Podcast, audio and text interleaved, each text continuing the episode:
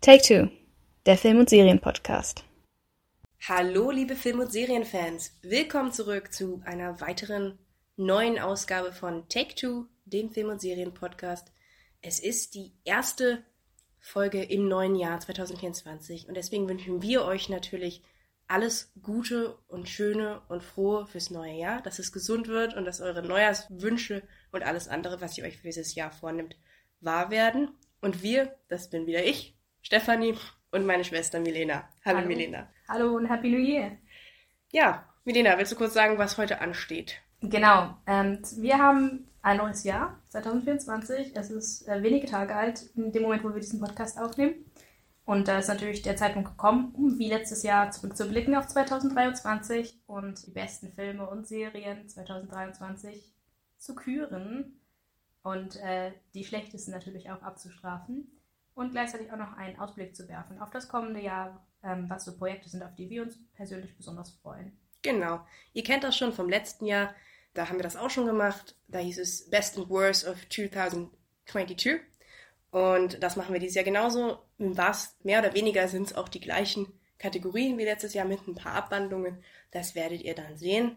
Und ja, vielleicht noch eine kleine Sache. Wir, das habt ihr mit Sicherheit letztes Jahr mit, dieses Jahr mitbekommen, waren dieses Jahr nicht so aktiv wie letztes Jahr. Das heißt, die Liste ist eine subjektive Liste. Also keiner von uns beiden würde jetzt sagen, dass wir alles gesehen haben. Wir haben dieses Jahr auch deutlich weniger gesehen als letztes Jahr, einfach aus privaten Gründen. Etwas, was wir dann hoffen, nächstes Jahr wieder etwas besser machen zu können, dass wir dann auch wieder ein bisschen mehr für euch da sind. Dieses Jahr haben wir es ja nur auf zehn Folgen geschafft. Das war deutlich weniger als im letzten Jahr. Aber ja, deswegen, es ist eine subjektive Liste, uns, unsere eigene Meinung. Keiner von uns hebt Anspruch darauf, dass es, dass es vollständig ist, nur dass ihr das nochmal wisst. Genau. Und wir starten mit einer meiner liebsten Kategorien, nämlich den Flop-Serien. wir machen immer zuerst Flop und dann Top. Und das sind die schlechtesten Serien des Jahres. Weiß nicht, Milena, willst du anfangen oder soll ich? Ähm, ich habe tatsächlich nur einen einzigen Kandidaten, der wirklich schlecht genug war, sagen wir mal, um es wirklich in das Flop-Ranking zu schaffen. Letztes Jahr waren ja einige Serien dabei, die wir zu Recht abgestraft haben, wie ich finde. Dieses Jahr, muss ich sagen, war es eher so ein mittelmäßiges Ding bei den Serien, aber nichts war wirklich schlecht genug, um abgestraft zu werden. Deswegen habe ich nur einen Kandidaten. Äh, deswegen würde ich sagen, du Okay. sollst anfangen. Okay, auf Platz drei. Ich würde jetzt auch nicht behaupten, dass ich so viele Serien dieses Jahr gesehen habe, aber ich es hat trotzdem für drei schlechte Sachen gereicht. Auf Platz drei Loki Staffel 2 von Disney. Ich weiß, das ist kontrovers. Ich weiß, viele haben diese Serie geliebt. Ich persönlich fand sie überhaupt nicht toll. Ich fand sie richtig unkreativ. Ich fand, der Plot war total langweilig und also es waren sechs Folgen, wo es mehr oder weniger immer mal das gleiche Ding ging, nämlich äh, irgendwas zu reparieren, damit die Menschheit nicht untergeht. Etwas, was am Ende noch nicht mal geklappt hat. Aber ich will jetzt hier nicht spoilern. Ich war sehr unzufrieden mit der Performance von Tom Hiddleston ähm, und generell davon, wie sein Charakter interpretiert wurde. Und ja, ich hatte wenig Spaß bei dieser Serie. Es gab so eine Folge, die ich ganz gerne mochte, aber ansonsten habe ich mich mehr oder weniger durchgequält aus alter Verbundenheit zu diesem Charakter. Ja, also Loki Staffel 2, ich bin ganz froh, dass es nicht weitergeht. Fand Ist das das- Ende auch nicht doll. Also. Ist das denn schon klar, dass es keine dritte Staffel geben wird? Also so wie es aussieht, nicht. Also ich hoffe immer noch so ein bisschen drauf, weil ich ja gerne möchte, dass Loki und Thor sich irgendwann nochmal wiedersehen. Aber ja, das Ende war halt auch relativ final, ne? Gibt's nicht mehr viel, was man danach noch besprechen könnte. Aber denkst du, wir sehen Tom Hiddleston nochmal wieder? Kann ich mir schon vorstellen in einer oder anderen Serie, aber ich weiß nicht, ob ich das will, um ehrlich zu sein. Ich, wie gesagt, ich würde gerne Loki und Thor wiedersehen nochmal haben, aber dieser Loki aus Loki 2 und auch aus Loki Staffel 1, aber da fand ich zumindest den Plot noch etwas besser. Dieser Loki aus dieser Serie hat nichts mehr mit dem alten Loki zu tun. Es geht ja auch im Endeffekt eine, um eine Variante des ehemaligen Lokis. Aber diese, dieser Charakter hat alles Interessante ähm, verloren aus meiner Sicht. Hat nichts mehr mit dem zu tun, was ihn am Anfang interessant und spannend gemacht hat. Und ja, deswegen Platz 3 für Loki. Willst du deine eine sagen? Ich glaube, ähm, meine eine ist vielleicht sogar deine Worst of 2023. Ah ja, gut, gut, dann gehe ich doch mal auf die 2. Ja, mach mal die zwei. Und bei 2 habe ich High School Musical, The Musical, The Series, Staffel 4. Schon wieder. Schon wieder, es ist wieder dabei. Ich habe es mir wieder angetan, allerdings bin ich ehrlich, ich habe es nicht komplett durchgeschafft. Ich glaube, ich habe sechs oder sieben Folgen gesehen. Das, mehr konnte ich mir nicht antun. Ähm, das war wirklich. Ich habe mich so ähm, verraten, betrogen von dieser Serie gefühlt, die ganz große Sachen angeteased hat, nur um diese Sachen dann in der ersten Szene zu bringen und dann äh, das Konzept komplett abzuwandeln. Es wurden sehr, sehr viele Sachen geredconnt, also umgeschrieben, die am Anfang der Serie mit Sicherheit nicht so gedacht wurden und dann eben neu interpretiert wurden, was natürlich alles damit zusammenhängt, dass Olivia Rodrigo seit Staffel 3 nur noch als Nebencharakter und in Staffel 4 gar nicht mehr auftaucht. Und ähm, ja, hat mir einfach überhaupt nicht gefallen. Ähm, ich finde, sie hätten nach Staffel 2 diese Serie absetzen sollen. Bin überhaupt nicht zufrieden damit, in welche Richtung diese Serie gegangen ist. Und ähm, ja, fand auch die schauspielerische Leistung nicht gut. Also für mich hat da alles irgendwie nicht gestimmt. Und ich war auch, wie gesagt, sehr enttäuscht von den Cameos. Also, wenn du halt drei ehemalige Cast-Members aus den ehemaligen Film, den ikonischen Film heißt Musical, ähm, aus den Nullern und Zehner Jahren, beziehungsweise ich glaube, es ist Ende der Nullerjahre, ähm, ankündigst und dann tauchen die auch auf in der ersten Szene, aber du kriegst niemanden von den wirklichen Stars aus dieser Serie, dann ist es einfach total enttäuschend. Und ja, genau, deswegen Platz zwei. Und dann lass mal den gemeinsamen eins, Ja. Platz eins verkündigen. Der, der gemeinsame Platz 1. Es konnte keinen anderen geben dieses Jahr von allen Serien 2023. Äh, eine Serie, die äh, zu Recht auch viel Kritik gekriegt habe. Ich rede natürlich von The Witcher Staffel 3. Oh boy. Oh boy. da passt wirklich gar nichts zusammen. Also äh, durch die Bank weg, miese Leistungen von allen Beteiligten, Kostüme, unerklärliche Entscheidungen wurden getroffen, Drehbuch, absolut absurde Zeilen, schauspielerische Leistungen. Da haben wirklich gute Schauspieler äh, absolut mittelmäßige Performances ein, eingereicht. Man merkt allen Leuten an, dass sie nicht mehr wirklich Bock haben. Weil ich muss sagen, bei den ersten paar Folgen, ich weiß nicht, ob es dir auch so ging, hatte ich kurz das Gefühl, oh, die Serie berappelt sich nochmal, da wird nochmal was gehen. Es war fast schon spannend. Und dann flachte die Serie aber gegen Ende hin total ab. Insbesondere im zweiten Teil. Netflix hat das ja auch wieder geteilt und der zweite Genau. Teil war wirklich absolute Katastrophe. Ja, obwohl ja der große Höhepunkt der Staffel im zweiten Teil kam, ich fand den total verkorkst. Und alles, was danach kam, war nur noch so ein schlechter Nachtrag, der es unnötig in die Länge gezogen hat. Und es waren ja insgesamt bloß wie viele Folgen? Es waren eine Handvoll Folgen. Sieben, acht. Ich glaube sieben. Ich bin mir nicht mehr ganz sicher. Ähm, ja, Ja. vielleicht waren es auch acht. Also die, die Wüstenfolge hat sich wie zwei angefühlt. Die Wüstenfolge mit dem Einhorn. Also, wenn Ja. ihr es gesehen habt, ihr wisst, was ich meine. Dann auch noch dieser absolut unrühmliche Abgang von Henry Cavill, der nicht mal eine richtige Abschiedsszene gekriegt hat, weil zu dem Zeitpunkt ja noch nicht bekannt war, dass er gehen würde. Ja, also ich war mal Fan der Serie, aber ich glaube, da ist nicht mehr viel zu retten. Nee, und das Problem ist auch nicht, dass aus meiner Sicht, dass Henry Cavill jetzt umbesetzt wird zu Liam Hemsworth. Das ist nicht das Hauptproblem dieser Serie. Das Hauptproblem ist, dass nicht zusammenpasst, dass dieser Plot also teilweise, was da für Entscheidungen getroffen werden, welche Charaktere dann da Game of Thrones mäßig reingeworfen werden, die aber null Bedeutung haben und die Dialoge, die da geschrieben werden. Also ich möchte jetzt hier manche Sachen nicht wiederholen, weil es nicht jugendfrei wäre, aber also Katastrophe. Ich weiß Von auch- vorne bis hinten. Ich weiß auch nach drei Staffeln bei einigen Charakteren immer noch nicht, was ihre Motivation ist und warum sie überhaupt in dieser Serie enthalten sind. Ja, und da, es gibt Serien vergleichsweise, wo Charaktere besser ausgearbeitet sind nach drei Folgen als die Charaktere, die in The Witcher rumlaufen, die nach drei Staffeln. Also Jennifer hat immer noch für mich keinen Charakter. Geralt, immer noch kein Charakter. Die haben alle keinen Charakter. Jaskia hatte mal Charakter, ist jetzt einfach nur dämlich, also nein. Ja. Alles war furchtbar. Ich meine, man sieht es ja schon daran, dass wir große Fans eigentlich dieser Serie sind und eigentlich gerne einen Podcast drüber gemacht hätten, aber uns dagegen entschieden haben, weil wir nicht wussten, was wir da Positives benennen sollen. Und man muss sagen, das kommt noch erschwerend hinzu, dass wir entgegen vieler Menschen äh, sogar Staffel 2 noch erträglich fanden. Also ich persönlich, ich habe ja zum Teil sogar die Bücher gelesen, war noch okay mit Entscheidungen, die in Staffel 2 getroffen wurden. Es war nicht perfekt, aber es war noch ein gewisser Unterhaltungsfaktor dabei und der geht jetzt einfach komplett ab. Also da gibt's Bösewichte, die werden groß aufgebaut und dann sterben die mit so einem Schnips. Ja. Wie so, Oder, oder. Plot-Twists, Plot-Twists, die ganz dramatisch sein sollen, aber so unfassbar offensichtlich sind schon seit mehreren Staffeln, dass du dir echt nur an den Kopf fassen kannst. ja, und dann werden da so Charaktere reingeworfen wie Volker, von der hat man vielleicht einmal einen Nebensatz gehört und dann sollst du, kommt die eine ganze Folge vor und sollst wissen, wer es ist und, und solche Sachen halt. Also es war von vorne bis hinten furchtbar. Also Flop-Serie. Flop-Serie 2023 geht raus an den Witcher. Und zwar sowas von. ja, da sind wir komplett verdient. Kommen wir jetzt zu einer schöneren Kategorie, nämlich das Gegenstück. Top-Serien. Du hast dieses Jahr auch nicht so viele gute Serien gesehen, ne? Ja, ähm, tatsächlich, wie ich schon gesagt habe, so ein, so ein Einheitsbrei. Ähm, ich ich habe einen geteilten dritten Platz zu vergeben. Okay, leg Drei, los. drei Serien, ähm, äh, zwei Serien, die beide gut waren, aber es reicht nicht ganz für die Top-Plätze. Die eine ist äh, Staffel 2 von Heartstopper. Ich hatte die Serie letztes Mal schon erwähnt, da hat es auch nicht für einen Podestplatz gereicht, aber ich finde die einfach süß. Die hat halt nicht viel Gehalt, die hat keine große Tiefe. Aber das, was sie macht, macht sie gut. Es ist halt wirklich, es ist eine Teenager-Serie, es geht um Coming of Age und so. Ähm, und da sind wir auch gleich schon beim richtigen Thema, denn die andere Sta äh, Serie, die ich erwähnen möchte, ist auch eine Coming of Age-Serie. Das ist nämlich American Born Chinese. eine Serie, auf die ich mich dieses Jahr sehr gefreut habe. Ich habe sogar das Graphic Novel dazu gelesen, muss aber sagen, dass die Serie fast nichts mit dem Graphic Novel zu tun hat. Äh, trotzdem eine schöne Serie, fände ich, mit einem teilweise sogar erstaunlich tiefgehenden Plot. Super, super Gaststars. Also äh, da sind einige richtig große Namen dabei.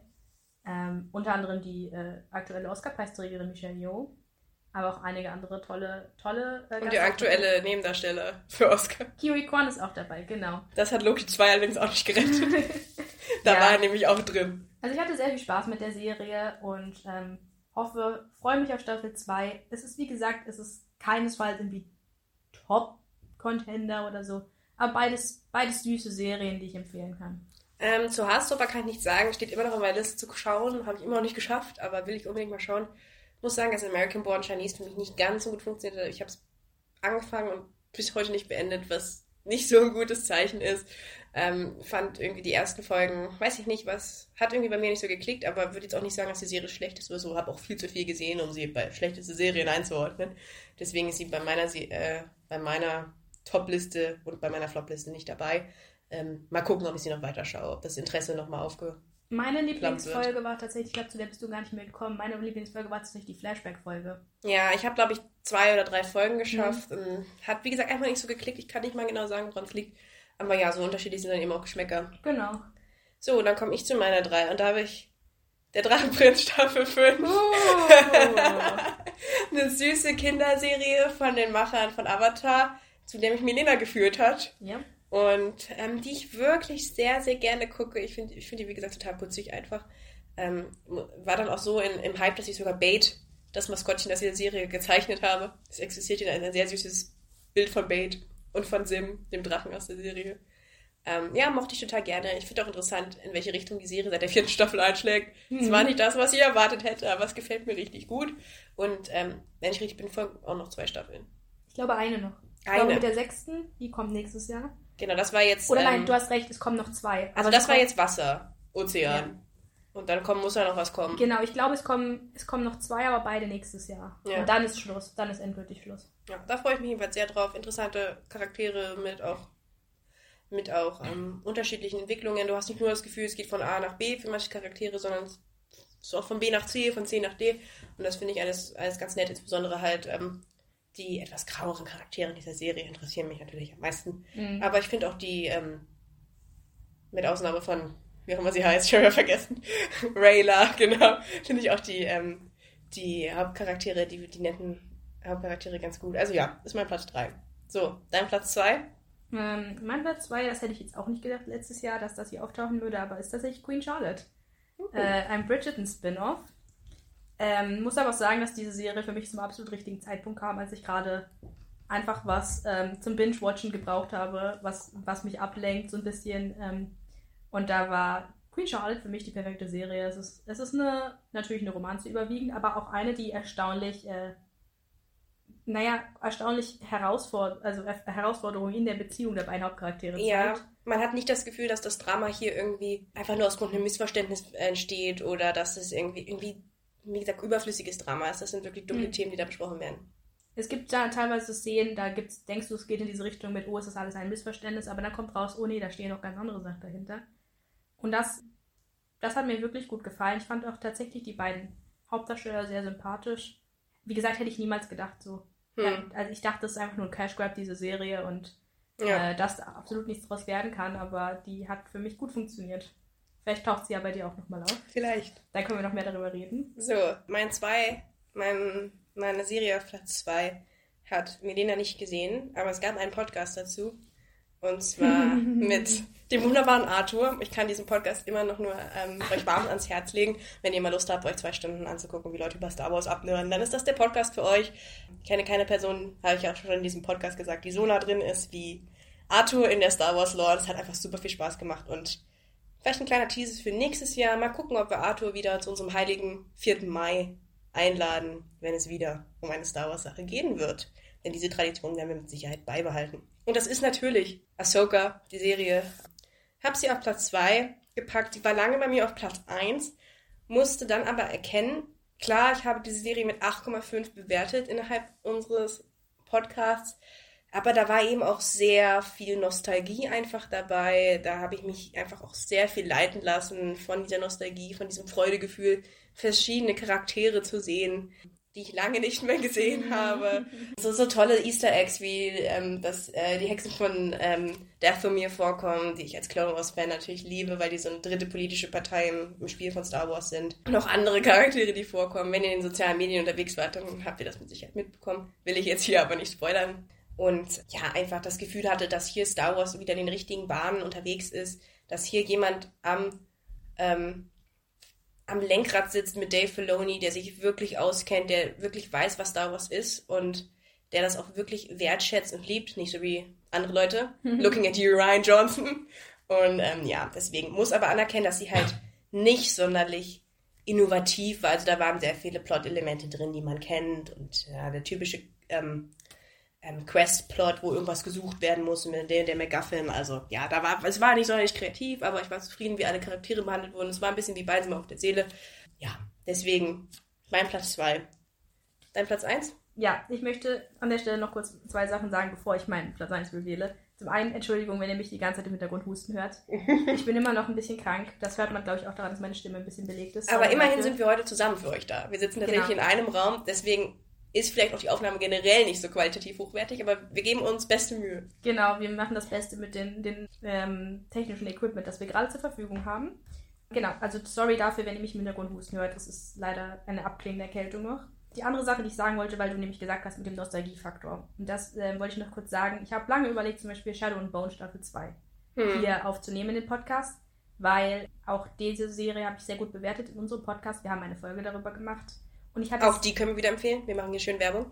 genau, wir, wir, wir müssen natürlich auch Werbung machen für unseren Podcast. Also hört gerne rein, wenn ihr sie noch nicht gesehen habt. Unsere bisherige einzige Vierer-Folge, wo wir zu mm, waren. Wir haben zwei tolle Gäste dabei. Das hat sehr viel Spaß gemacht und ich muss auch sagen, dass ich definitiv super viel Spaß mit Shadow Bone Staffel 2 hatte. Aber auch da war es überwiegend die Nostalgie, weil ich die Bücher gelesen habe und die Charaktere einfach sehr, sehr liebe.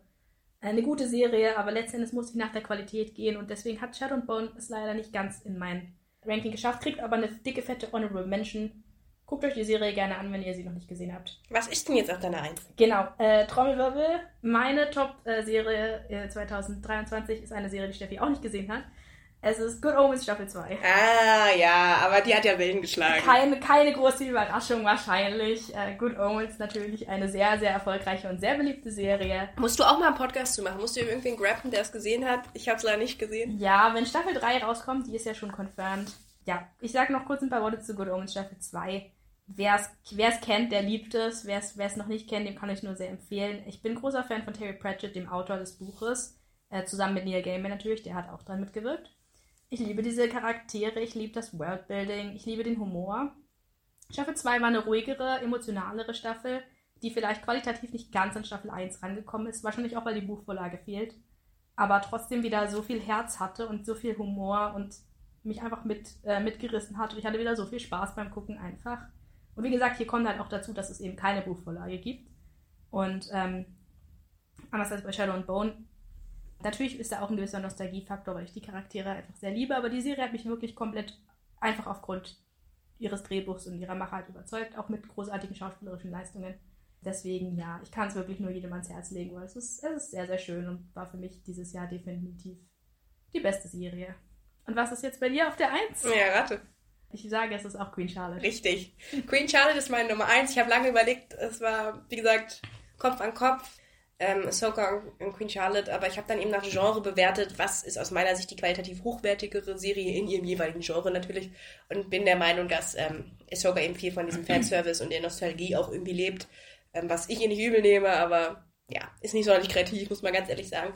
Queen Charlotte hingegen fand ich echt gut.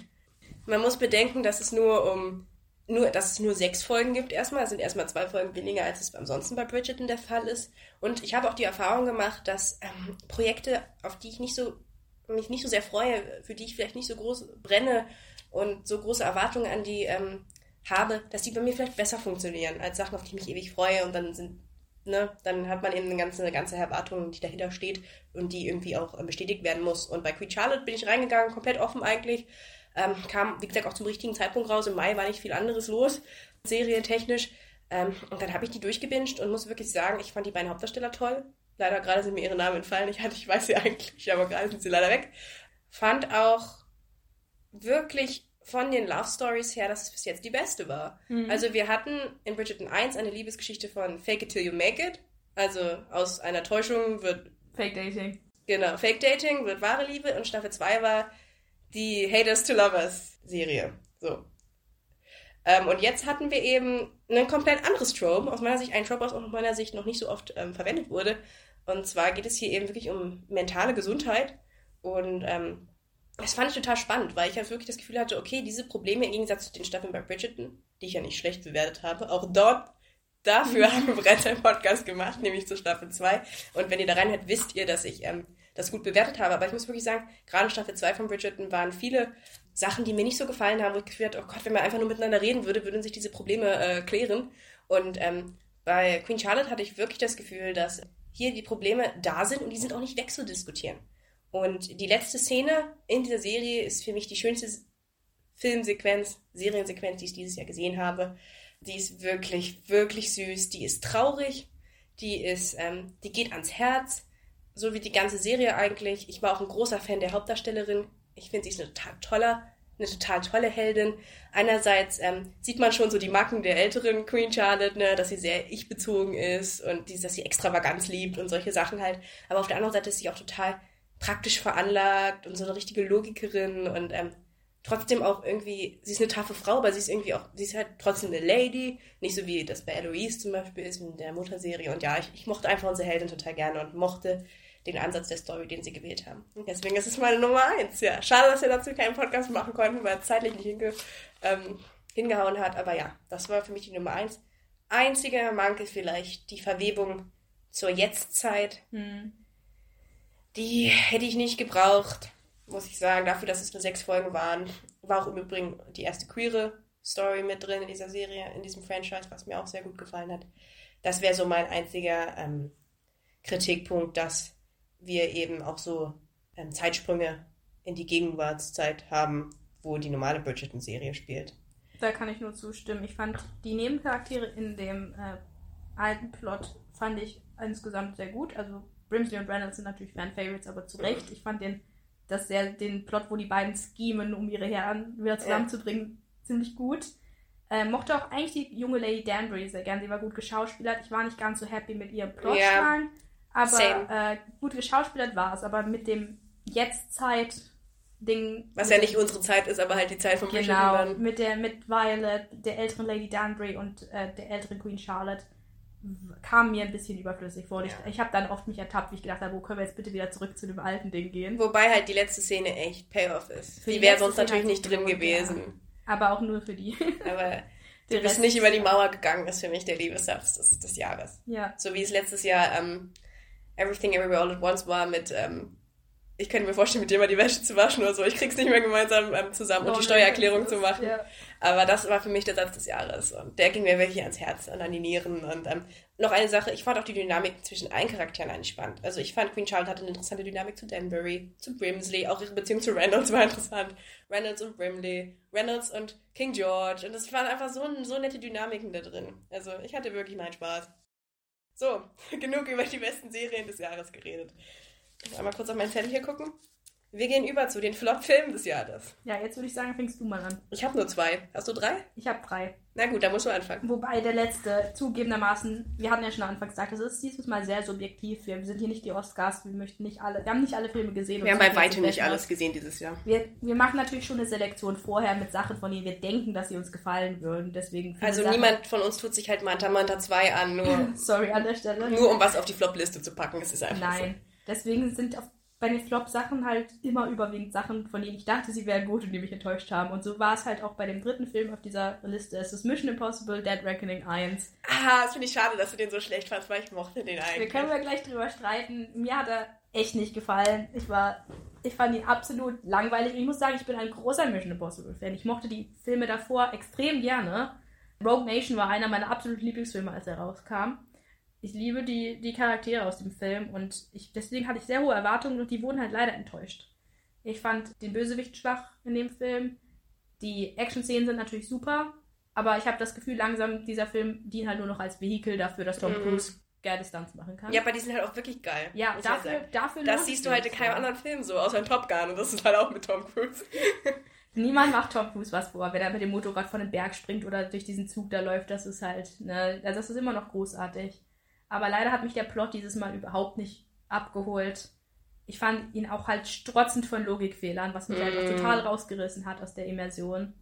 Dann kam auch noch dazu, dass, ich möchte nicht spoilern, aber einer meiner Lieblingscharaktere ist auch noch gestorben. Das Ja, hat das mir hat nicht mir auch nicht so gut gefallen. Und äh, letzten Endes, er ist bei weitem nicht so schlecht wie die anderen Filme auf der Liste, aber leider Gottes, Ja, ist ja okay. ja. Was bei mir halt so ein Pluspunkt war, ich mochte die Comedy eigentlich sehr gerne, die im Hm. Film drin war. Es gibt dann so verschiedene Szenen, äh, wo man irgendwie, wo Rätsel äh, genannt werden, die erraten werden müssen, oder wo gemeinsam mit dem Auto irgendwie über die spanische Treppe gefahren sind und so.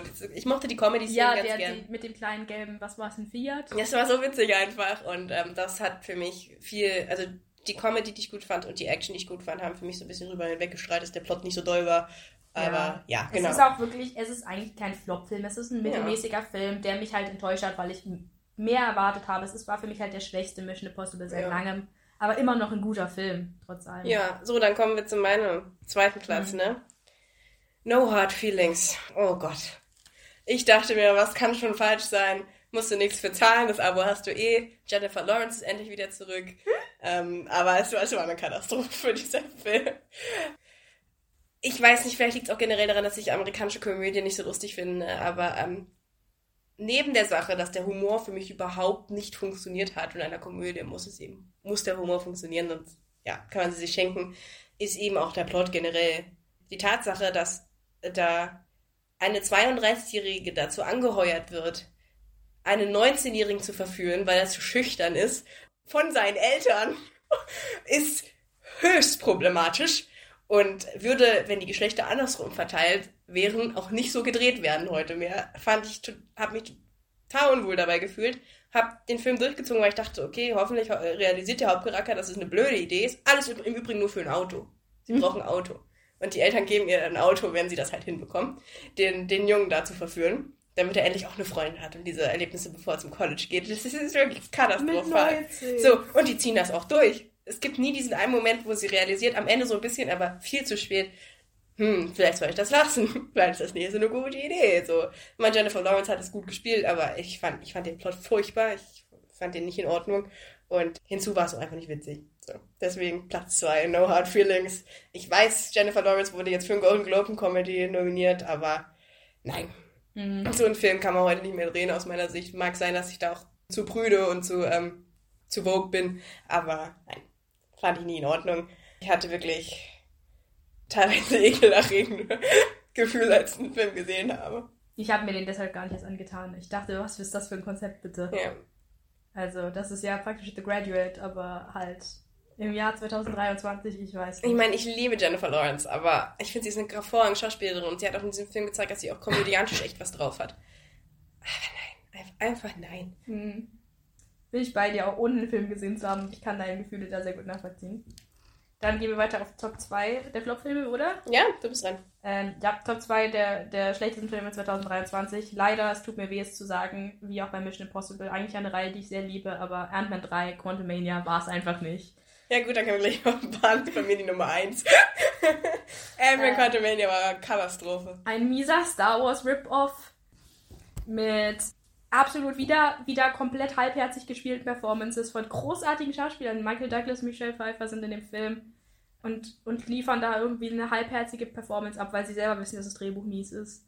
Komplett CGI, aber nichts, was irgendwie dem Auge irgendwas bietet, was Interessantes. Äh, dieses ganze Wüstending hat man halt schon mal besser gesehen in, in Dune. Ich habe für diesen Film 18 Euro gezahlt. Es tut mir so Und leid. schon allein deshalb konnte No Hard Feelings nicht schlagen. Es tut mir wirklich leid. Den gab's wenigstens kostenlos. Naja, Äh. wenn du das Netflix-Abo hast, ja. Aber nee, also das ist eine Katastrophe, wirklich, dieser Film. Und ich Ähm, liebe die Ant-Man-Reihe eigentlich, aber dieser Film hat halt alles falsch gemacht. Ant-Man ist ein Gauner. Ant-Man klaut Sachen. Er ist kein Typ, der ein ganzes Universum rettet. Nein, so. er basiert, ähm, er agiert auf einem kleineren, intimeren Level. Ja, und deswegen war die absolut falsche Wahl, um Phase 5, es ist doch Phase 5, oder? Ich komme langsam durcheinander. Ja, es ist Phase 5. Äh, zu eröffnen und den neuen Bösewicht Kang einzuführen, den ich im Übrigen auch äh, overrated fand. Na gut, gesagt, jetzt ist er ja weg vom ich Fenster. sage das nicht nur, weil Jonathan Majors jetzt ge- gekündigt wurde. Ich, ich fand sein Overacting teilweise echt anstrengend in diesem Film, weil er wirklich hier für jede Zeile doppelt so lange gebraucht hat, wie es eigentlich notwendig wäre. Viel zu viel Gravitas für, einen, für so eine leichte Komödie, wie Ant-Man eigentlich ist. Ich fand alle Szenen super, die in unserer Welt gespielt haben, aber sobald wir es ins Quantum... Das war ja nur die ersten zehn Minuten. Hatte der Film mich leider sehr, sehr schnell verloren. Ähm, Aber ich fand auch die Cassie, ähm, Cassie Scott Story hat nicht funktioniert. Ich habe nichts für die beiden empfunden und das soll ja eigentlich der Anker dieses Ja. Films sein. Gar nichts. ich, es war mir auch total egal. Da waren mir wirklich die, die alten beiden Filme, da habe ich das total gefühlt. Und jetzt war es mir egal. Ich finde 2 ist einer der unterschätztesten Marvel-Filme, die es gibt. Ich finde, es hat einen super Bösewicht. Es gibt nämlich keinen so richtig. Ich finde auch die, ähm, die Komödie, komödiantischen Anteile in den Film super. Aber hier, finde Ant-Man 3 hat für mich nichts funktioniert. Fand ihn nicht lustig. Fand, er sah nicht gut aus. Ich fand, er sah richtig trashig aus. Er war vollgepackt mit CGI. Ich fand die schauspielerischen Darbietungen nicht gut. Die Musik ist mir auch nicht im Kopf geblieben. Also es war für mich wirklich komplette Zeitverschwendung. Ja, und wie gesagt, wir sind große Fans von, von Paul Rudd als, als Scott Lang und von dem ganzen Ant-Man-Ding. Aber viele Sachen, die wir geliebt haben an dem Film, zum Beispiel die, die Buddy-Comedy mit seinen Gauner-Kumpels und so und, und Louise natürlich als, war Louise? als out- outstanding Character in diesem Franchise. Ja, aber auch die anderen beiden sind lustig. Die anderen beiden sind auch lustig. Das war halt immer das, das Witzige. Einfach diese, diese Gauner-Komödie, die es halt am Ende ist. Das, da haben irgendwie die Macher total vergessen, was die, die alten Filme so gut gemacht hat. Ja. Was ist denn deine Eins? Ich habe ja jetzt schon gesagt, dass Quantumania meine Eins ist. Ja, der schlechteste Film für mich 2023 war Napoleon. Keine große Überraschung, glaube ich. ja, ich habe ihn mir deswegen nicht angetan, weil ich schon wusste, dass es vermutlich nichts wird. Ich Aber ich hätte ihn gern gesehen, muss ich sagen. Ich habe mich von Steffi bequatschen lassen, diesen Film zu gehen. Ich habe den Trailer schon gesehen und wusste, das ist nichts für mich. Und dann hat Steffi mich dazu bequatscht. Ja, ich wollte sie quasi vorschicken, weil, das wisst ihr drin draußen nicht, aber Melena ist ein sehr großer Napoleon-Fan und ich wollte sie quasi reinschicken als Gradmesser, ob ich mir mein Geld sparen kann oder nicht. Also die Sache ist die, ich möchte jetzt nicht hier dastehen als jemand, der Massenmörder äh, gut findet, aber ich hatte tatsächlich, als ich jünger war, eine Phase, wo ich mich sehr für französische Geschichte interessiert habe. Und äh, die französische Revolution und natürlich auch die napoleonischen Kriege waren halt ein bisschen mein Steckenpferd. Und insofern, ich möchte aber sagen, dass es nicht daran liegt, dass der Film Napoleon irgendwie negativ darstellt, dass ich irgendwie ein Problem damit habe. Im Gegenteil, ich fand das gut, dass mal ein Film kommt, der mir versprochen hat, den wahren Napoleon Ja, zu und der nicht so ihn glorifiziert wie Genau. andere Filme. sondern einer, der mal das Dreckige zeigt, aber boy, dieser Film. Die, die, die, die Choices, die da gemacht wurden, die Szenen, die es da zum Teil gibt. Ich bin im Kinosessel zusammengesunken vor Fremdscham. Nicht nur, dass er historisch absolut inakkurat ist, also wirklich, da hat, das, das war eine Fanfiction praktisch, wo die Charaktere äh, Napoleon und Josephine hießen, aber nichts mit dem Original natürlich mehr zu tun hatten. Aber auch einfach die, ich muss wirklich, das, in dem Fall muss ich es echt auf den, auf den Regisseur schieben, weil Ridley Scott hat da echt ein bisschen versagt. Die Acting Choices, die da gemacht wurden. Was, was Vanessa Kirby und Joaquin Phoenix da spielen. äh, es ist ein absolut bizarrer Film. Ich wusste bis zum Ende nicht, ob dieser Film jetzt möchte, dass ich Napoleon gut finde oder schlecht finde, weil teilweise soll, will er emotional sein, teilweise ist es aber auch einfach nur absolut lächerlich. Es ist wirklich, es wurden absurde Entscheidungen getroffen. Ich finde, die beste Szene ist wirklich die Szene, wo, wo Napoleon auf dem Thron sitzt und ein Vogel ihn ankackt, weil das sagt einfach alles über diesen Film aus. und ähm, ja, wirklich bizarre, bizarre Komik, Musik, die absolut auf die abstruseste Art eingesetzt wird in diesem Film. Wie gesagt, er hat noch nicht mal was mit, der historisch, mit dem historischen äh, Napoleon zu tun. Die einfachsten Fakten über Napoleon kriegt der Film nicht auf die Reihe. Er kriegt nicht mal sein Geburtsdatum auf die Reihe. Also ganz, ganz, ganz absurder Film. Ich bereue wirklich Geld dafür ausgegeben zu haben. Ich hoffe, er verschwindet schnell in der Versenkung und ähm, nie wieder. Ja, es kommt ja wohl noch irgendwas von Napoleon in den nächsten Jahren, Ja. hab ich gehört. Vielleicht wird das ja dann besser. Ja, ich weiß nicht. Ich bin so ein bisschen über die französische Geschichtsphase hinweg. Aber ähm, Vielleicht braucht man Napoleon auch wirklich als Serie. Ich meine nämlich, das neue Projekt würde eine Serie werden. Kann sehr gut sein. Es gibt ja nun auch wirklich sehr, sehr viele Napoleon-Filme, deswegen war ich wirklich nicht abgeneigt einem, der es mal ein bisschen anders macht, aber Das war zu die, ich, ich habe wirklich Flashbacks gerade von den fünf absurdesten Szenen in diesem Film. Ja, nein. Okay. Widmen wir uns schöneren Themen, nämlich den Top-Filmen des Jahres. Und da fange ich an. Ich habe nämlich vier Stück. Ich weiß nicht, wie es bei dir ist. Äh, ich habe auch vier. Na gut, aber ich fange trotzdem mal an. Auf der vier. Jetzt wird es schon kontrovers zwischen uns beiden. Oppenheimer von Christopher Nolan. Bin ich glücklich mit jeder Entscheidung, die dieser Film trifft? Nein. Weiß ich nicht. Brauchte ich zwei Gerichtsdramen in unterschiedlichen Zeiten? Nein. Musste er drei Stunden lang sein? Nein. Aber was man diesem Film wirklich nicht absprechen kann, ist, dass er einen künstlerischen Anspruch verfolgt. Und das hat mir sehr gut gefallen. Da sind so Szenen drin. Ähm, erstmal es, mochte ich total gerne, dass die Vergangenheit ähm, mit Schwarz-Weiß, nee, andersrum, die Gegenwart mit Schwarz-Weiß gezeigt wird und die äh, Vergangenheit ähm, in bunt. Bitte, wenn es jetzt doch andersrum war, nimmt es mir nicht übel, aber das mochte ich zum Beispiel sehr gern.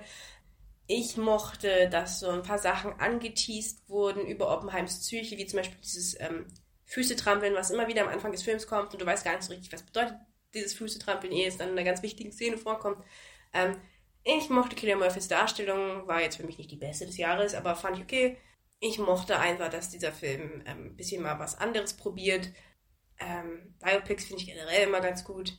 Für einen Podestplatz hat es einfach doch nicht gereicht, weil er mir zu langatmig war und ich auch nicht jeden Plotstrang mochte, aber ich fand, es war eine gute darstellerische Leistung von, von wirklich allen in diesem Film. Keiner ist da abgefallen. Fand es jetzt auch nicht so herausragend darstellerisch wie manche andere. Aber ja, eigentlich hat mir Oppenheimer ganz gut gefallen und ich finde, der Film des Jahres, der vermutlich die Oscars nächstes Jahr gewinnt, sollte in dieser Liste hier irgendwo vertreten sein und einmal besprochen worden werden. Wir haben ja nur den anderen Teil von Barbenheimer besprochen. Ähm, über Oppenheimer haben wir noch nicht so viel geredet. Ähm, ja. Gab so ein paar Sachen, die ich anders gemacht hätte, aber alles in allem ähm, saß ich wirklich drei Stunden in diesem Film drin, habe mich gut unterhalten gefühlt und was vor allen Dingen ganz toll, auch an dem Film fand, war, dass irgendwie jeder reingegangen ist. Ähm, ich saß da zusammen mit meinem Bruder, unserem Bruder, sorry. ich weiß, es passiert manchmal in diesem Podcast, dass ich sage, mein Bruder, ist natürlich auch Milenas. Und unserem Vater. Es war eine sehr wilde Kombination, die es so vermutlich auch nie wieder geben wird. Aber er war was für ähm, Leute, die Biopics mögen. Es war was für Leute, die Geschichte sehr interessant finden, so wie unser Vater. Es war was für, ähm, ähm, für, für jeden irgendwie. Gefühlt war auch irgendwie jeder drin und ähm, ja. Also deswegen die vier. Ja, ich mochte Oppenheimer auch ganz gerne. Ich fand die darstellerischen Leistungen sehr gut. Äh, ganz toll an dem Film fand ich auch die Effekte. Und das Szenen. Genau, die kommen auch noch dazu, die habe ich noch gar nicht erwähnt. Äh, das fand ich super. Mal ein Film, der versucht hat, mit praktischen Effekten zu arbeiten. Und das siehst du auch. Der Film sieht super aus. Ja. Ähm, ja. Ich fand ihn teilweise einfach zu konfus, weil zu viele Charaktere.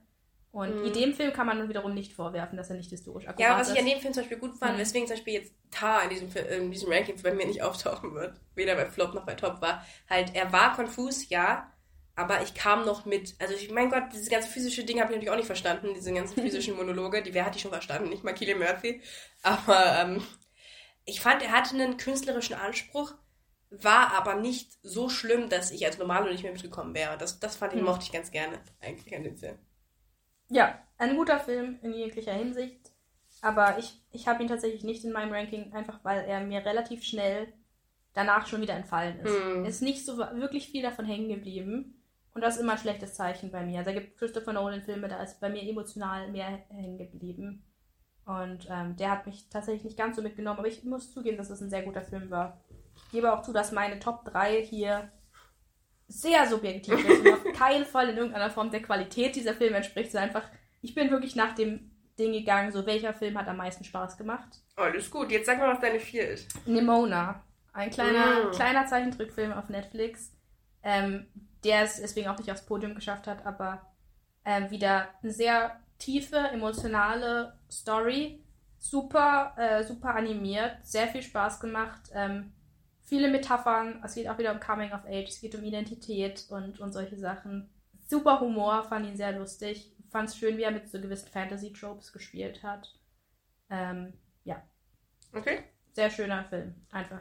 Dann kommt meine drei. The Fablemans von Steven Spielberg. Wir haben ihn Anfang des Jahres gemeinsam gesehen, Milena und ich. Ich würde jetzt nicht sagen, dass der beste Steven Spielberg-Film aller Zeiten ist. Dafür habe ich erst zu wenig Spielberg-Filme gesehen, aber mir fällt schon mal einer ein, der mir besser gefällt, und das ist Warhorse.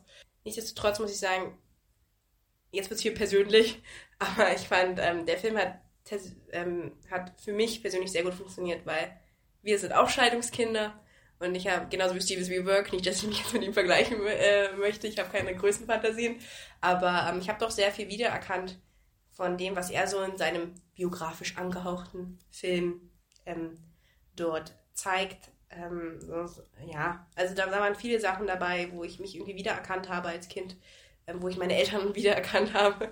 Natürlich nicht überall, natürlich nicht immer, aber ja, deswegen hat er mir persönlich sehr gut gefallen. Ich fand die letzte Szene hervorragend. Ja, die ist immer noch in meiner Erinnerung eingebrannt. Ich fand Michelle Williams hervorragend. Noch besser fand ich tatsächlich sogar Paul Dano. Ähm, ja, also war ein rundum gelungener Film. Und dabei habe ich noch nicht mal alle ähm, Anspielungen auf das Filmemachen verstanden, so wie Steven, so viele wie Steven Spielberg da eingebaut hat. Und trotzdem hat er mich irgendwie berührt und das ist ja das, was Filme machen sollen im Endeffekt. Sehr schön, sehr schön gesagt, Steffi. Ähm, ja, dann mache ich mal weiter mit meiner Top 3 der äh, besten Filme 2023. Und ja, ich hätte nie gedacht, dass ich diese Worte hier live und auf dieser Oh Gott, Aufnahme sagen jetzt? werde. Aber mein drittliebster Film 2023 ist der Dungeons and Dragons Film. Ah, Ich oh habe ihn, Mann, schade, dass ich den nicht gesehen habe. Der wäre was auch was für die Trashliste gewesen, oder? ich hab ihn so gemobbt letztes Jahr hier bei dem Vorausblick. Ich, hab, ich war noch so, oh der Gott, der Dungeons and Dragons Film, das wird ein Reinfall. Und dann habe ich ihn tatsächlich, ich habe ihn nicht im Kino gesehen, dann habe ich ihn später mal gesehen und er ist leider wirklich gut. Ja, schön. Er ist wirklich, wirklich gut. Ein richtig, richtig lustiges Fantasy-Abenteuer mit super liebenswerten Charakteren. Reggie Jean Page ist doch auch drin und Regis Chris Jean Page Pine. ist super, Chris Pine, absolut großartig. Äh, Michelle Rodriguez, toller Charakter in dem Film. Äh, durch die Bank weg ist es einfach fun. Ich habe den Film sogar zweimal gesehen. Die Gags fand ich auch beim zweiten Mal noch lustig. Immer ein wichtiger, wichtiger Punkt Mm. bei Komödien ist, dass sie beim zweiten Mal angucken auch noch lustig sind. Äh, der perfekte Film für alle Nerds einfach. Und da beim ersten Mal auch schon lustig sind. Ja, das auch wichtig. manche Sachen sind auch beim ersten Mal nicht lustig. ähm, ja, also das ist ein Film, der hat einfach spezifisch meinen Geschmack sehr getroffen. Ob War es jetzt schön. qualitativ ein toller Film ist, weiß ich nicht. Ich habe zum Beispiel auch, ich war ähm, gestern im neuen Aquaman-Film, der auch objektiv betrachtet absolut kein guter Film ist, aber über den ich auch sehr gelacht habe. Und ähm, das sind einfach so die Filme, die habe ich dieses Jahr gebraucht. Und äh, deswegen honoriere ich hier an dieser Stelle Dungeons Dragons. Ehre unter Lieben. Ich fand's gut. ähm, so, meine zwei. Meine zwei ist Barbie. Ich fand ihn super. Weiß tatsächlich leider, ich wollte eigentlich vor diesem Podcast nochmal gucken, was ich ihm gegeben habe. Ich glaube, es war eine ganz gute Bewertung. Ähm, habe ich leider nicht. Könnt ihr für mich nachschauen. Auch dazu gibt es eine Folge, die ihr gerne ähm, euch anhören könnt.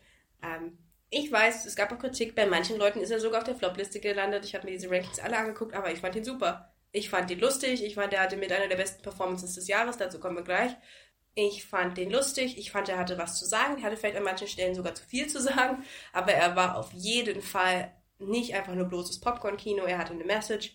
Ich fand den wirklich, wirklich gut. Ich hatte meinen Spaß. Ähm, und das war ein Film, an den ich Erwartungen hatte. Hm. Und, und er hat es geschafft, diese Erwartungen zu erfüllen.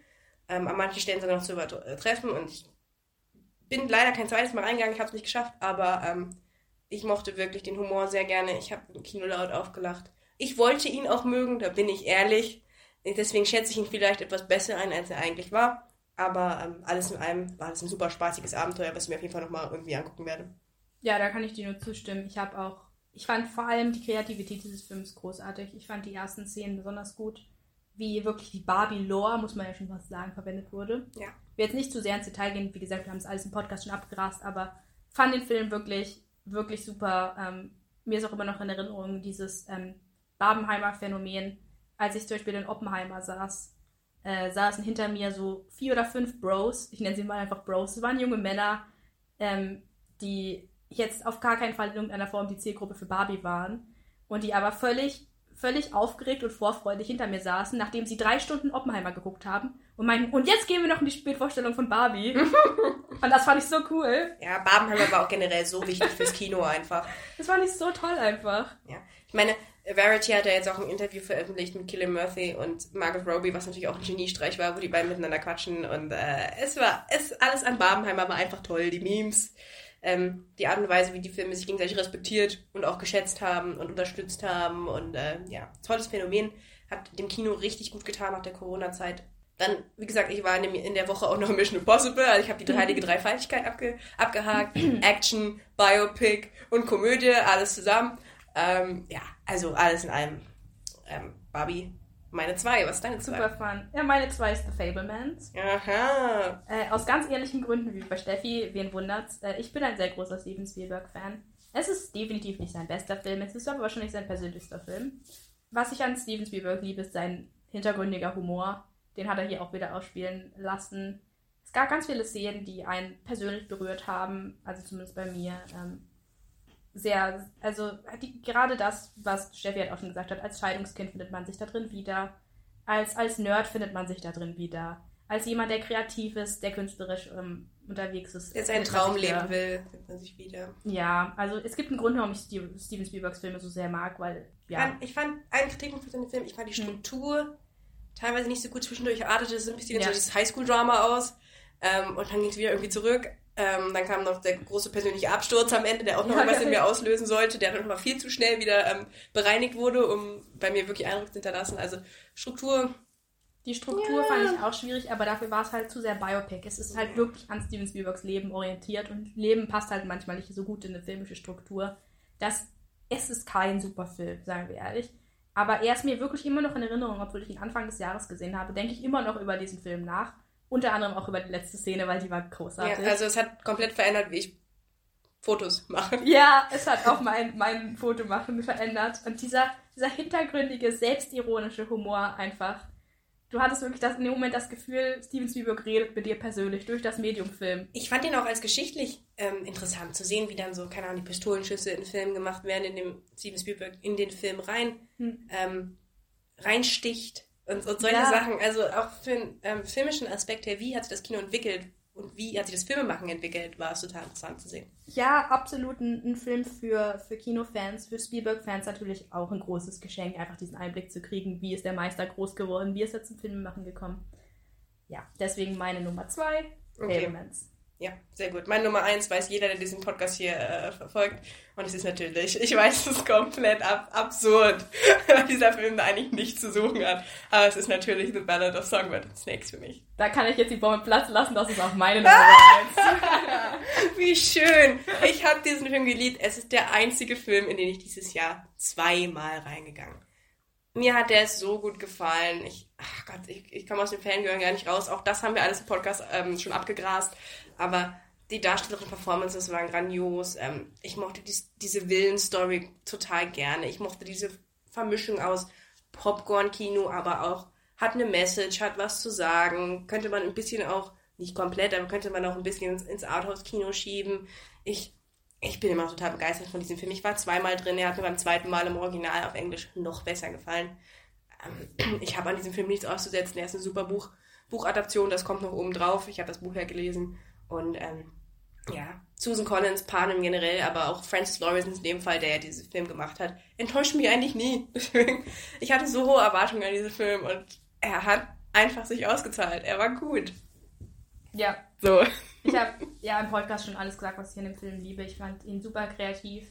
Ganz, ganz andere Story, als man sie gewöhnt ist. Großartige schauspielerische Leistungen. Ich werde jetzt nicht nochmal ins Warten verfallen, aber mhm. für mich der der kompletteste und äh, unterhaltsamste Film dieses Jahres. Toller Soundtrack auch von James Newton Howard läuft bei mir rauf und runter. Der Titelsong von Olivia Rodrigo, Can't Catch Me Now, läuft bei mir rauf und runter. Es ist komplett eingeschlagen bei mir. Also ich, ich bin immer noch total begeistert von diesem Film. Ich finde auch Coriolanus Snow als Hauptcharakter so interessant. Ich mochte ihn schon in der originalen Trilogie sehr gerne, aber im, im im Film umso mehr. Ich habe zum Beispiel auch mit Arthur gesprochen, ihr kennt ihn alle, ähm, der auch in diesem Film war und der meinte, er hat keinen einzigen Hunger Games Film vorher gesehen. Also er hatte überhaupt keine Verbindung zu diesem Film und er mochte ihn trotzdem. Insofern scheint er auch bei nicht-Hunger Games Fans gut angekommen zu sein. Schade, dass er von den Kritikern so klein gehalten wurde. Ja, aber da zeigt sich wieder, dass wir gehen halt wirklich jetzt nach unserer persönlichen Präferenz und uns hat der Film beiden extrem gut gefallen. Und definitiv für mich der beste Film dieses Jahr. Sehr schön. Na gut, dann gehen wir weiter zum Top-Schauspiel dieses Jahr. Und da kann ich gleich weitermachen, weil die drei ist bei mir Tom Blythe. Aha. aha. Tom Blythe spielt Corey Snow in The Ballad of Songbirds and Snakes, das Tribute vom Panem Prequel. Er spielt einen super interessanten Charakter, ähm, ein junger Mann, ähm, der ins im, im, im, Gott, nicht Imperium, wie heißt es, im Kapitol aufsteigen möchte, der so ein bisschen, das haben wir auch schon im Podcast gesprochen, der so ein bisschen ähm, die Leute im Film blendet, aber auch gleichzeitig dich, weil du weißt einerseits, was aus ihm werden wird, wenn du ein Panem-Fan bist. Andererseits willst du aber auch irgendwie für ihn routen und für ihn sein, dass er erfolgreich ist. Gleichzeitig bedeutet aber dieser Erfolg halt was Schlechtes. Super, super Darbietung. Ähm, hab ihn dann, wie gesagt, beim zweiten Mal im Original gesehen und fand da sein Schauspiel noch besser, weil ich dann eben auch seine Stimme dazu hatte. Ähm, ja, war für mich eine super runde Performance. Und ich hatte so Angst, dass er nicht Schauspielern kann, aber mhm. er kann Schauspielern und ich wünschte, er wäre Grindelwald gewesen. Das hätte er auch richtig gut spielen können. Absolut. Ähm, ja, ich bin mir bin eigentlich fest davon überzeugt, dass wir vom guten Tom nochmal was sehen werden. Ja, meine ja. drei. Ja, ich habe ähm, noch eine Honorable Mention zu vergeben, bevor ich meine drei sage, weil ich nämlich festgestellt habe, ähm, als ich die aufgestellt habe, dass ich nur Filmperformances drin habe. Und wir sind ja ein Film- und Serienpodcast. Und ähm, deswegen dachte ich, wenn ich einen vierten Platz vergeben hätte, würde ich ihn an Michael Sheen und David Tennant geben. Hm. Äh, in Good Omens, weil ich finde, diese Performance, die die beiden geben, ist super underrated. Also, das heißt underrated? Es ist eine der beliebtesten Serien, die es gibt und alle lieben die beiden. Aber es ist jetzt nicht unbedingt das, was du im Kopf hast, wenn du an richtig gutes Acting denkst.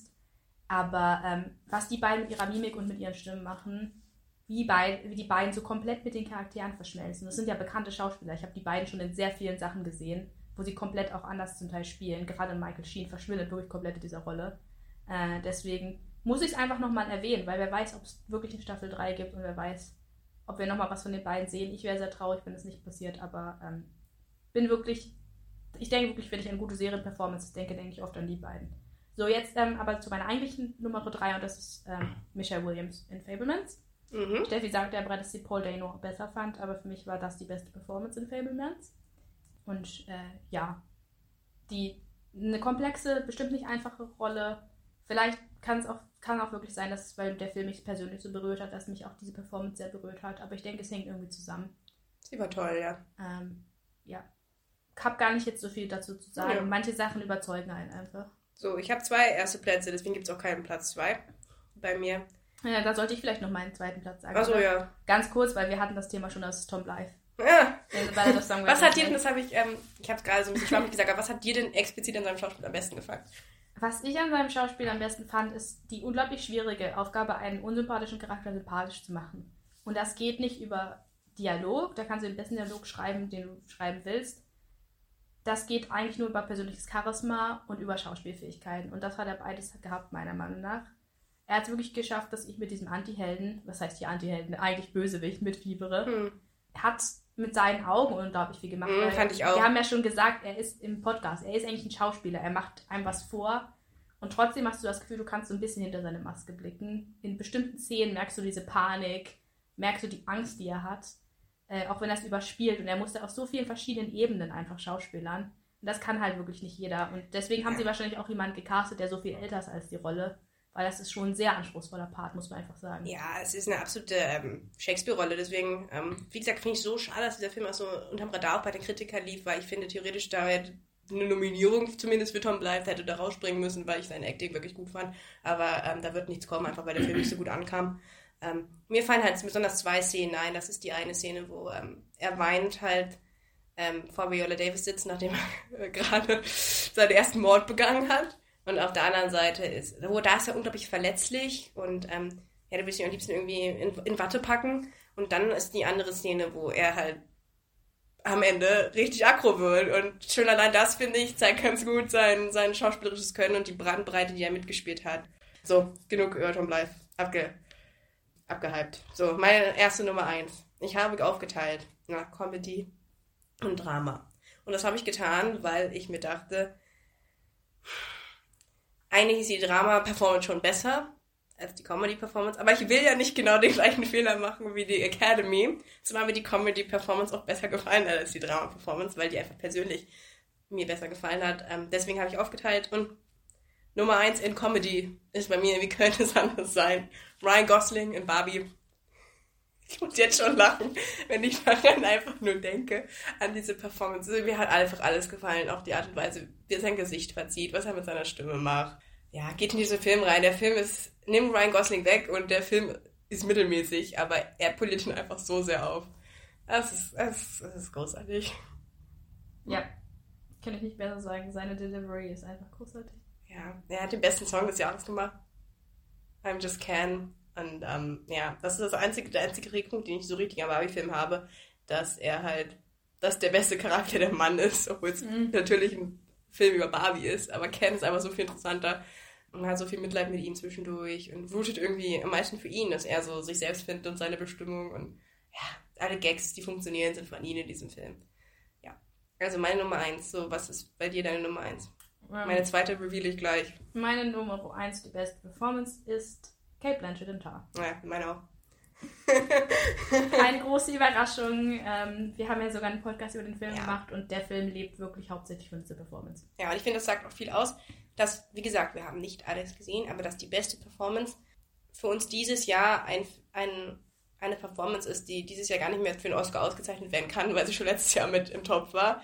Ähm, dazu muss man sagen, ich habe weder Poor Things gesehen, wofür Emma Stone ja vermutlich nominiert werden wird, und ich habe auch nicht Killers of the Flower Moon gesehen, wo Lily Gladstone drin war ähm, und ähm, das eine Performance ist, die sehr abgefeiert wird. Dementsprechend kann ich nur nach dem gehen, was ich gesehen habe.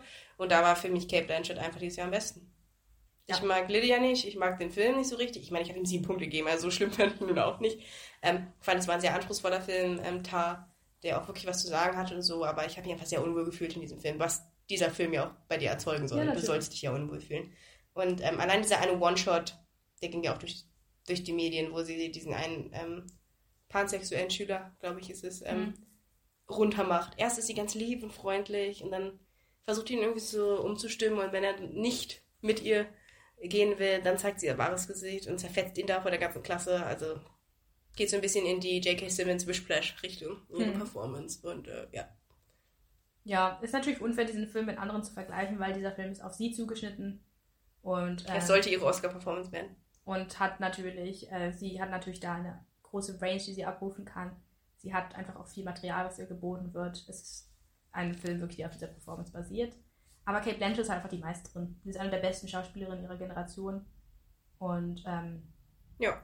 der, es, es hat sie einfach unglaublich abgeliefert. Da der Oscar, es wäre auch okay gewesen, wenn sie den Oscar gekriegt hätte. Misha Yeoh war auch sehr stark in Everything Everywhere All at Once. Aber das war ja letztes Jahr, das kann man nicht mehr in die Wertung rein. Das können wir nicht mehr in die Wertung reinnehmen. Aber Tarakam wurde in Deutschland erst dieses Jahr veröffentlicht. Richtig. Deswegen können wir uns so ein bisschen rausreden und ihr jetzt dieses Jahr diese Prämie überreichen. Äh, ja, einfach Ja. was die Frau mit ihrer Mimik, mit ihrer Stimme, mit ihrem Körper macht, ist unerreicht. Und Ihre Stimme ist aber toll auch generell. Sie ist einfach eine von den ganz Großen und ähm, hat es wirklich geschafft, mir so ein Gruseln auch über den Rücken zu jagen, einfach in Ah. dem Film. Und trotz alledem so ein bisschen was Unfassbares zu haben, dass du nie ganz dahinter blicken kannst, was ihr Charakter eigentlich, ähm, Was hier eigentlich wichtig ist. ja, weiß nicht. so was Mysteriöses irgendwie, was auch die Spannung am, an, aufrecht hält. Also, ja, meine, meine Lieblingsperformance dieses Jahr. Hm, sie, war, sie war spitzenmäßig. Ich würde auch sagen, sie ist eine der besten in ihrer Generation. Da kommt vielleicht nur noch Frances McDormand dran. Vielleicht Julie Moore, aber dann wird es schon, schon eng. Also fällt niemand ein, der wirklich Kate Blanchett das Wasser reichen kann. Okay. Dann sind wir durch mit den Kategorien für dieses Jahr, Genau. 2023. Wenn ihr euch fragt, wo die Flop-Schauspielliste ist, das liegt einfach daran, dass wir dieses Jahr nicht so viel gesehen haben. Und es wäre unfair, Performances aus mittelmäßigen Filmen da jetzt reinzupacken, die uns vielleicht persönlich auch nicht so gefallen haben. Das ist ja keine Flop-Performance. Also, ähm, deshalb, also, ich würde jetzt nicht ähm, Henry Cavill als Witcher abstrafen. So, also, das, da gibt es mit Sicherheit noch ganz andere Performances dieses Jahr, die ich dieses Jahr einfach nicht gesehen habe. Deswegen halt, ähm, lassen wir die äh, Flop-Wertung raus. Und nochmal eine kleine Warnung, wie gesagt, das ist alles subjektiv. Wir haben dieses Jahr nicht so viel gesehen wie letztes Jahr und ähm, dementsprechend alles nur unsere Meinung. So. Wenn Genau. ihr jetzt Manta Manta vermisst auf diesem, auf diesem Podcast oder ähm, äh, in diesem Ranking oder ähm, Killers of the Flower Moon bei, bei der, der, der Top-Film, dann liegt es einfach daran, dass wir die nicht gesehen haben. Noch nicht. Also ich kann euch versprechen, vor dem Oscar werde ich noch irgendwie mehr Killers of the Flower Moon reinziehen, einfach um das bewerten zu können, aber zu diesem Zeitpunkt habe ich es nicht gesehen. Bin ja ein bisschen enttäuscht mit dir, dass Aquaman es nicht auf die Liste geschafft hat, wo du gestern extra noch in diesem Film warst. Ja, ich muss an dieser Stelle sagen, weil wir keinen Podcast zu Aquaman 2 machen werden, dass ich sehr sad bin, dass die Reihe abgesetzt wird, weil es ist Trash. Ich bin ganz ehrlich, es ist absoluter Trash, aber es ist spaßiger Trash. So wie Dungeons and Dragons. Genauso wie Dungeons and Dragons. Und ähm, ich bin wirklich, wirklich sad, dass das, das nicht vorgesetzt wird, weil anders als bei ähm, hier Ant-Man 3 zum Beispiel habe ich mich von dem Film wirklich gut unterhalten gefühlt. Der hat alle Tropes bedient, die ich mag. Hm. Und an der Stelle kann ich nur sagen, geht in den Film rein. Einfach, um ihn ähm, finanziell zu unterstützen. Also wir sind natürlich niemand bezahlt, uns hier Werbung zu machen. Aber rein subjektiv möchte ich gerne Werbung für diesen Film machen, weil er mir einfach sehr gut gefallen hat.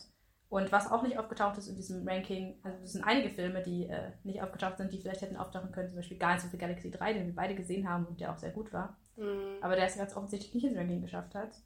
Ähm, das ist natürlich wieder Ja, die beste. Performance in diesem Film war computeranimiert. Ja, Bradley Cooper. Bradley Cooper. Ja, Ähm, ja, wie gesagt, es, fehl, es fehlen einige Dinge, da bin ich auch ehrlich. Ähm, ich habe dieses Jahr einfach nicht so viel ähm, Zeit gehabt. Das, wie gesagt, hat sich auch wieder gespiegelt in der Anzahl der Folgen, die wir dieses Jahr gedreht und ab, ähm, für euch hochgeladen haben. Ist halt so.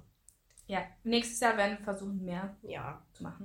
Also ich kann euch jetzt schon sagen, wir werden es versuchen. Die nächsten zwei, drei Monate wird es vermutlich nicht klappen, einfach weil ich gerade meine Abschlussarbeit schreibe und umziehe gleichzeitig. Ist gerade nicht so einfach für mich. Medina hat auch einen neuen Job gerade erst angefangen. Also ja, die nächsten zwei, drei Monate wird vermutlich noch nicht so viel kommen, aber ich hoffe, dass wir danach wieder den regelmäßigen Fluss ähm, euch präsentieren können. So, Das hoffe ich auch. Und dann können wir auch gleich mal anteasen, was es zum Beispiel alles in Ja. 2024 an Projekten gibt, auf die wir uns freuen oder für denen wir vielleicht auch Angst haben.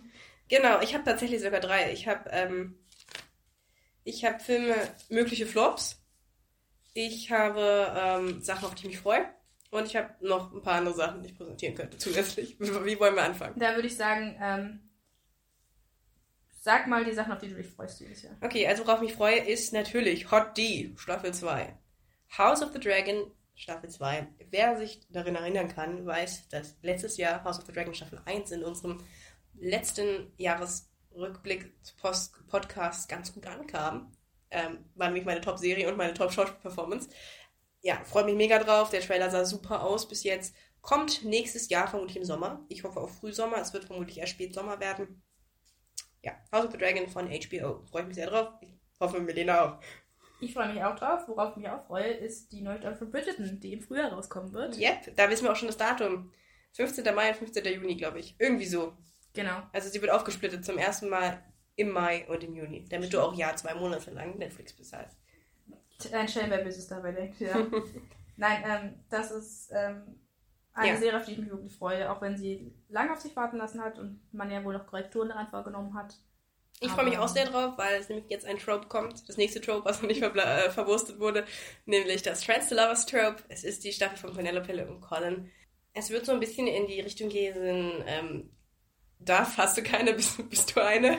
Wer diesen Film kennt, weiß, wovon ich rede. Ähm, das heißt, es wird sich auch hier wieder ein bisschen vom Buch absetzen. Aber ja, ich freue mich drauf. Genau. Worauf wir uns beide auch freuen, ist der Wicked-Film.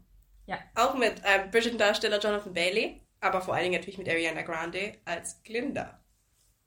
Ja, ich mag das Musical sehr gern, hab's auch schon live gesehen und hoffe, dass es besser wird als der Cats-Film. Mir wurde versprochen, dass, äh, was heißt versprochen, aber es wurde immer wieder gemunkelt, dass Indina Menzel und Kristen Chernoff Chenoweth, Chenoweth. ja, wohl einen Gastauftritt haben, einen Cameo. Ich hoffe es sehr, denn das sind die beiden Urbesetzungen von Elphaba und Linda. Genau, ich hoffe, der wird gut. Ja, okay, so. Was hast, hast du noch irgendwas, worauf du dich freust? Ähm, eventuell kommt ein dritter Teil von Knives Out, Mhm. aber da ist noch nichts confirmed. Wir müssen dazu sagen, dadurch, dass es letztes Jahr den äh, berühmten Streik gab, sowohl von der SAG AFTRA, der Schauspielergewerkschaft, als auch von der Gewerkschaft der Drehbuchautoren, wird es einfach, viele Projekte haben noch keinen offiziellen Starttermin, viele wurden verschoben. Mir fällt da Cobra Kai zum Beispiel ein, wir wissen nichts darüber, deswegen fällt es auch ähm, über die finale Staffel der Karate Kid ähm, ähm, Sequel-Serie. Deswegen kann ich dazu auch nichts sagen. Es steht auf keiner Liste von mir drauf, weil ich einfach nicht weiß, ob es nächstes Jahr kommt. Aber wenn es kommen würde, würde ich mich natürlich auch sehr freuen, da würde auch 100 Pro einen Podcast zu geben. Genau, da hängen einfach viele Sachen in der Luft, deswegen wird es Gleiches überraschen lassen. bei Stranger Things. Hm. Wir wissen nichts über die letzte Staffel, wann die kommt. Könnte dieses Jahr sein, könnte aber auch erst nächstes Jahr sein. Was hast du noch drauf? Das wäre es jetzt mal von meiner Okay, so, Sachen, vor denen ich Angst habe. Mögliche Flops. Avatar, die Serie. Ja, steht bei mir auch. steht bei uns tatsächlich schon relativ ähm, bald vor der Tür. Vielleicht können wir auch mal einen kleinen Einblick geben, was wir so die nächsten Folgen geplant haben. Und zwar wird es auf jeden Fall einen, ähm, das I'm going to make sure, ähm, das, da werde ich sicher gehen, dass wir darüber reden, nämlich über die neue Percy Jackson Serie sehen. Da sind wir jetzt gerade bei der Hälfte. Das heißt, wir werden die nächsten vier Folgen noch abwarten und dann werden wir hoffentlich darüber sprechen. Und worüber wir natürlich auch reden werden, ist die Avatar-Serie, die schon im Februar rauskommt. Da werden wir vielleicht auch Raphael uns dazu holen wieder. Mal gucken, ob er Zeit und Lust hat. Denn wir sind alle drei sehr große Avatar-Fans. Genau, wir haben die Serie alle gesuchtet, beziehungsweise was heißt, haben gesuchtet. Ich suchte sie immer noch gelegentlich. Mhm. Ähm, es ist, glaube ich, meine absolute Lieblingszeichentrickserie.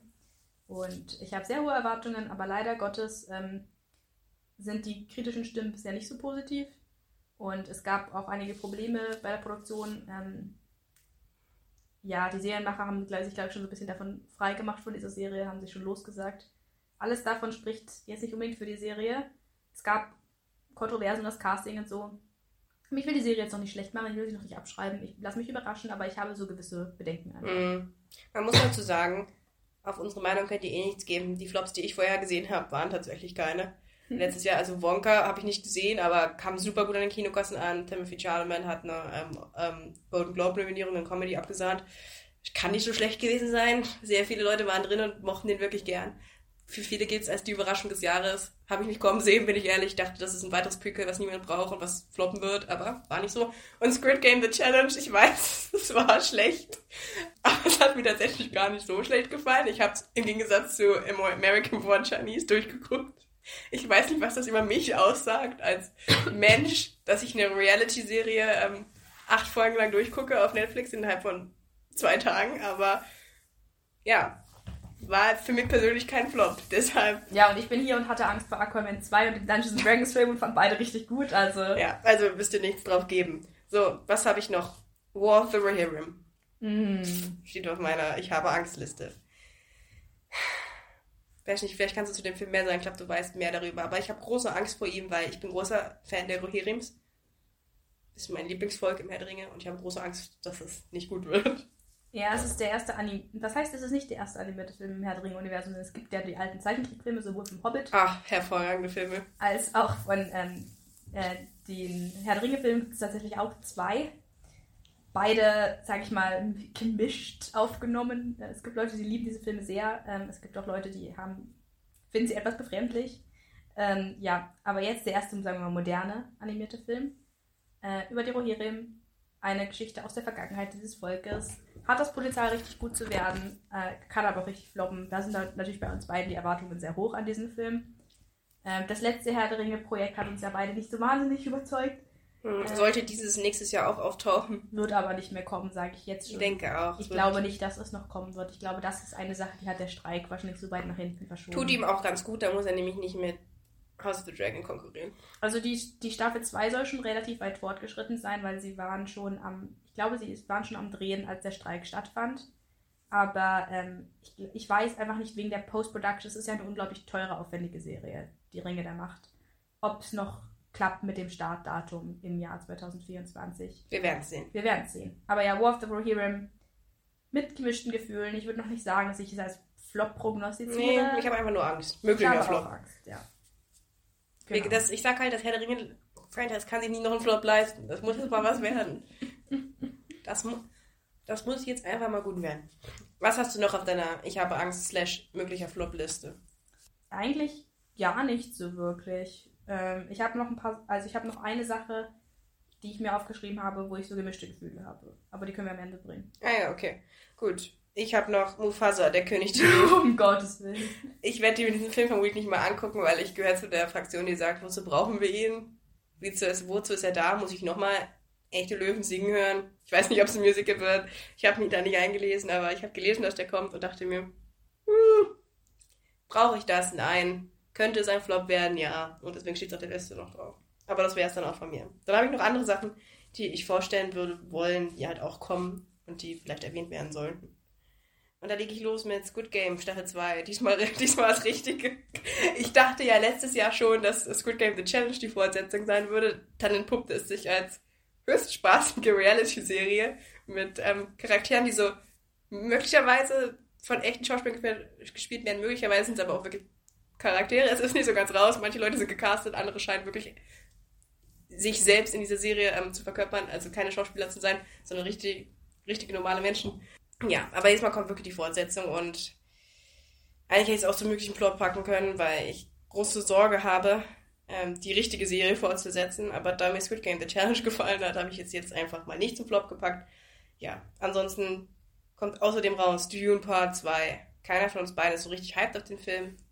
Keiner von uns beiden glaubt, dass der richtig schlecht wird, aber dass er rauskommt, sollte man vielleicht trotzdem erwähnen. Das wird das große Kinoereignis im Frühjahr sein. Dune Part 2. Ja.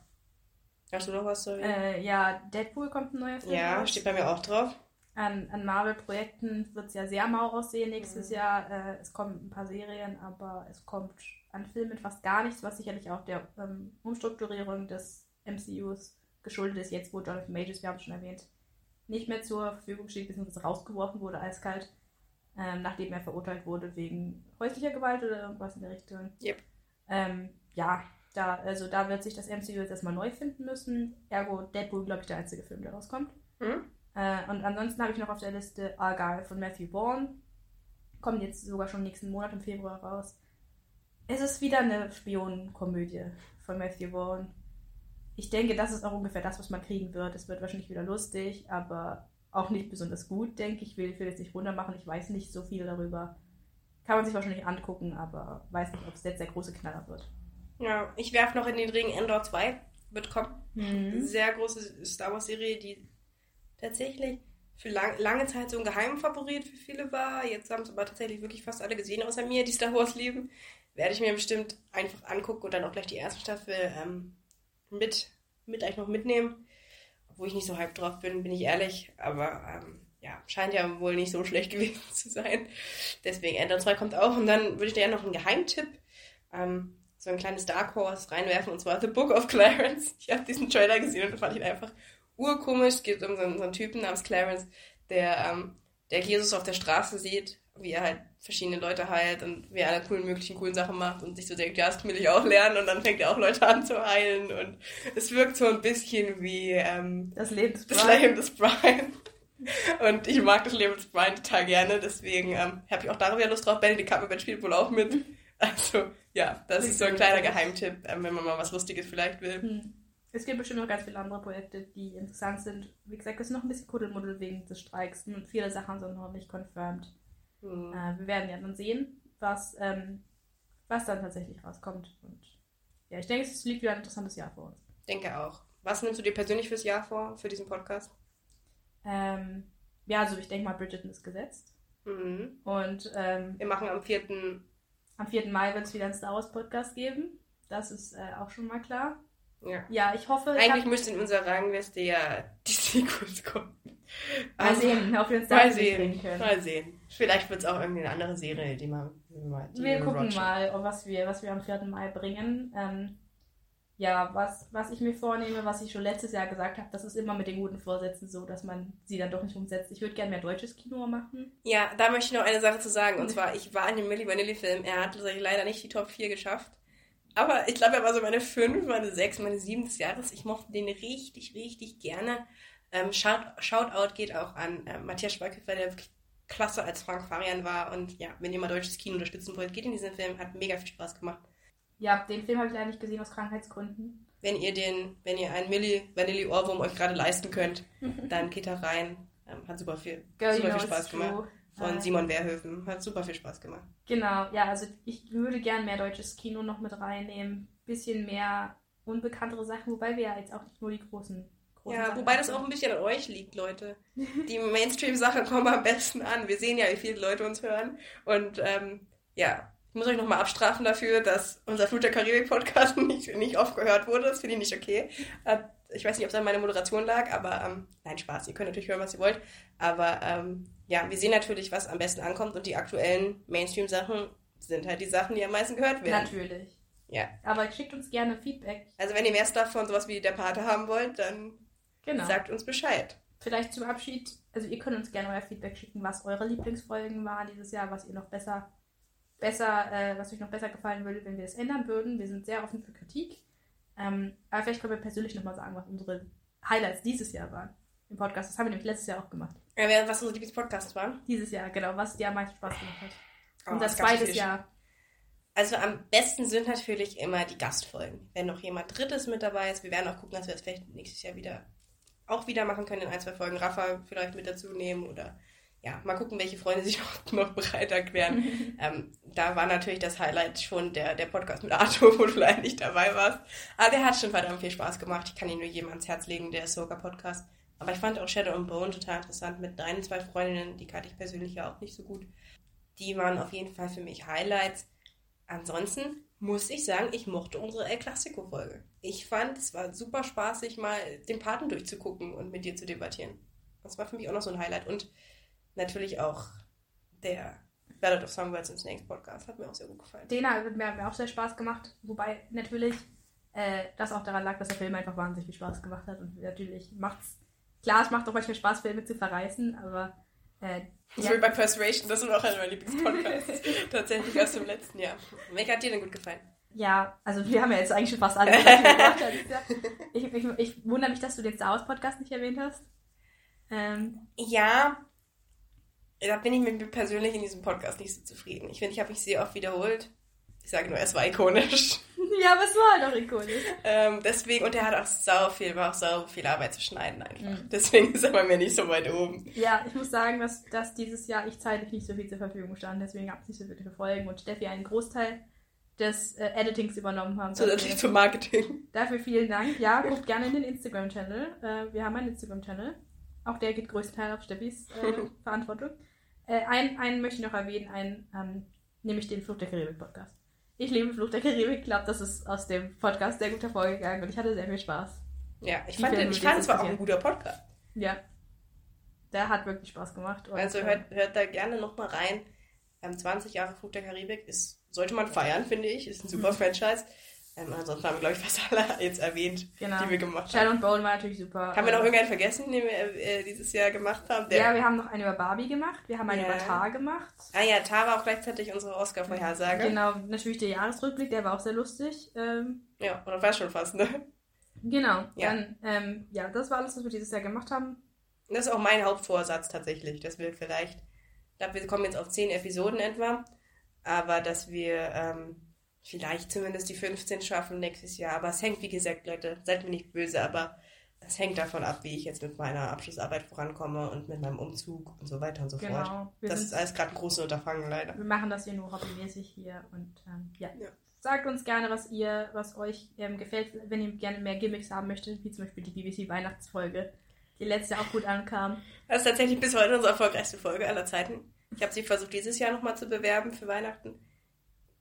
Ihr müsst die aber nicht nur an Weihnachten hören, ihr könnt jederzeit hören, die macht wirklich sehr viel Spaß. Genau. Und die war natürlich meine Lieblingsfolge letztes Jahr.